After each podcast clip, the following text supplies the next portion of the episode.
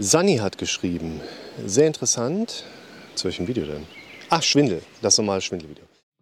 Willkommen zum Podcast für mentale Gesundheit, Zufriedenheit und Wohlbefinden. Sehr interessant, ich kenne mehrere Varianten. Einmal Panikattacken mit Schwindel, Herzrasen, Zittern, Atemnot.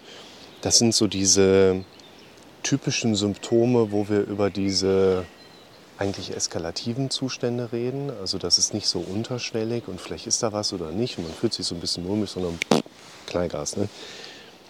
Oder auch als reine Drehschwindelattacken. Beziehungsweise muss man hier auch sagen, Drehschwindel wäre nochmal wirklich der Schwindel, der neurologisch auch auffällig ist, der provoziert werden kann. Zum Beispiel beim HNO-Arzt neben das Trommelfell mit einer 4 Grad über Körpertemperatur angewärmten Flüssigkeit gespült wird, also 41 Grad Celsius ungefähr. Und dann kann man hier anspülen und dann läuft das hier auch wieder raus. Und dann bekommt man bei der Austestung Morbus Meniere so eine große Brille an, wo man dann sehen kann, wie genau die Augen sich bewegen. Und es gibt Phänomene, da tritt dann ein Augenzittern auf, ein Nystagmus, den möchte man sehen auch. Ne? Hatte ich auch mal so eine Testung. Und wenn ein Nystagmus da ist, ist gut.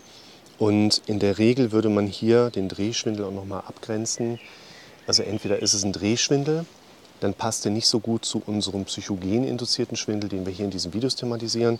Oder es ist ähm, tatsächlich dann doch eher das Gefühl, als wenn dieser Schwindel, den ihr so häufig berichtet, dann entsprechend auch da ist. Dann würde man das aber eher so als Gang-Unsicherheitsschwindel oder Schwangschwindel bezeichnen.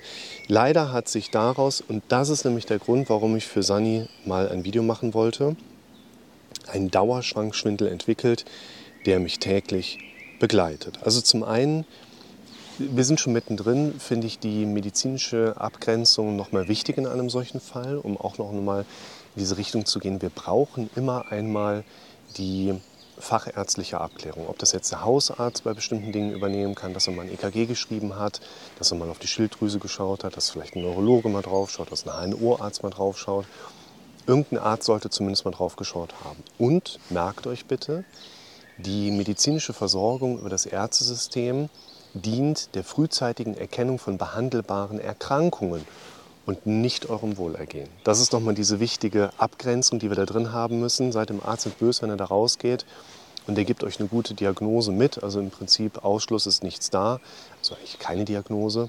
Das tut erstmal gut, aber wenn es euch danach nicht besser geht, also nicht wohlfühlt, ist das nicht die Schuld vom Arzt in dem Sinne. Und warum gehen wir jetzt hier bei Sani nochmal in die Tiefe mit rein? Zum einen sind hier eigentlich diese typischen Symptome erstmal aufgezählt, die wir in diesem Hintergrund immer wieder mit drin haben. Also irgendwelche zum Beispiel negativen Gedanken, Stressoren auf einer intrapsychischen Ebene. Wir haben irgendwelche Befürchtungsmuster, Probleme, die nicht lösbar sind, die scheinen uns dann immer sehr groß.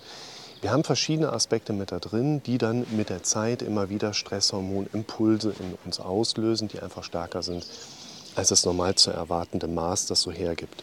Und die Symptome, die darüber entstehen, also ich verlinke dir gerne das Video einmal, heute seid ihr hier, ähm, Panikattacken, wo all diese Symptome nochmal auch auf einer medizinischen Grundlage ein Stück weit näher erklärt werden. Das ist mir persönlich mal ganz wichtig, dass die Leute einfach aus dem psychoedukativen Kontext heraus eine Erklärung haben, worauf sie verstehen können. Erstens bilde ich mir das nicht ein. Zweitens ist es erklärbar, warum ich jetzt gerade hier was spüre oder hier was spüre. Warum habe ich dauernd Sodbrennen? Warum geht mein Blutdruck gleich nach oben? Warum habe ich das Gefühl, ich würde wie auf Wolken stehen? Ganz kurz, ich werde das häufiger gefragt. Das Thema Sodbrennen müsst ihr euch auch so vorstellen, dass zum Beispiel verschiedene prädisponierende Faktoren mit das ganze Problem verschärfen, wie zum Beispiel Nikotinabusus, also normales Rauchen, dazu führt, dass der Mageneingang, der erste obere, leicht unscharf gezeichnet ist. Der schließt nicht mehr so gut. Das heißt, insbesondere in der Nacht im Liegen kann ein saurer Speisebrei immer wieder so ein bisschen zurückfahren. Und diese Magensäureproduktion wird eben durch eine konsequente Ausschüttung von Stresshormonen auch immer so ein bisschen mit angetriggert. Das heißt, die Hormone, die an anderer Stelle herzwirksam äh, dann entsprechend agieren können oder auch an der Atmung ansetzen können, so an den Beta-Rezeptoren der Bronchien beispielsweise. Da gibt es eben auch einige, die überlappend die Magensäureproduktion mit ankurbeln. Das heißt auch Magensäureprobleme, wie jetzt zum Beispiel Schmerzen hinter dem Brustbein oder das normale Säureaufstoßen, gehören im weitesten Sinne mit dazu. Das heißt, hier schaut euch das Video nochmal zum Thema Panikattacken einfach an, um erstmal zu verstehen, dass die Symptome, die ihr habt, nicht mystisch sind. Das ist ein wichtiger Begriff, den wir in der Psychotherapie auch initial gerne im Sinne des sogenannten Entmystifizierens nutzen. Ein wichtiger Punkt. Leider hat sich daraus der Dauerschwangschwindel entwickelt. Ich würde das gerne mal so erklären, wie ich da selber jetzt in persönlichen Gesprächen in der Praxis auch dran gehen würde. Wichtig ist, dass wir häufig auf die Suche gehen, was genau mache ich falsch. Und diese Suche häufig im Außen platziert ist. Habe ich den falschen Job? Habe ich den falschen Partner? Esse ich vielleicht zu wenig von diesem einen Lebensmittel oder konsumiere ich zu viel von der anderen Sache? Und es ist tatsächlich auch ein typisches Muster, dass wir in unserer Vergangenheit zurückschauen und sagen, damals in der Kindheit, da hat das angefangen. Damals, als ich damals gefragt wurde, sag, wen liebst du? Und ich habe nicht gesagt, wen liebst du, sondern den Horst. Das sind so Punkte, da können sich bei Kindern gerade eben auch, das ist jetzt so ein Live-Beispiel aus der Praxis gewesen, mal so Traumastrukturen tatsächlich aufbauen, die einen Menschen nachhaltig, konsequent über Jahre belasten. Jetzt ist aber ein wichtiger Punkt und das ist eine Idee, da verlinke ich euch auch das entsprechende Video zu. Hier seid ihr heute. Du denkst am Tag 60.000 Gedanken. Ich finde diese, ich nenne es mal Idee, ganz interessant für uns, weil Wissenschaftler versucht haben, hochzurechnen, wie viele Gedanken wir am Tag tatsächlich denken. Und man ist auf die Zahl gekommen, und ich würde mich nicht so sehr in diese Zahl verbeißen wollen. Die Relation ist interessant. Wir denken am Tag 60.000 Gedanken wovon gerade einmal 3000 Gedanken neu sind. Also 5 Prozent.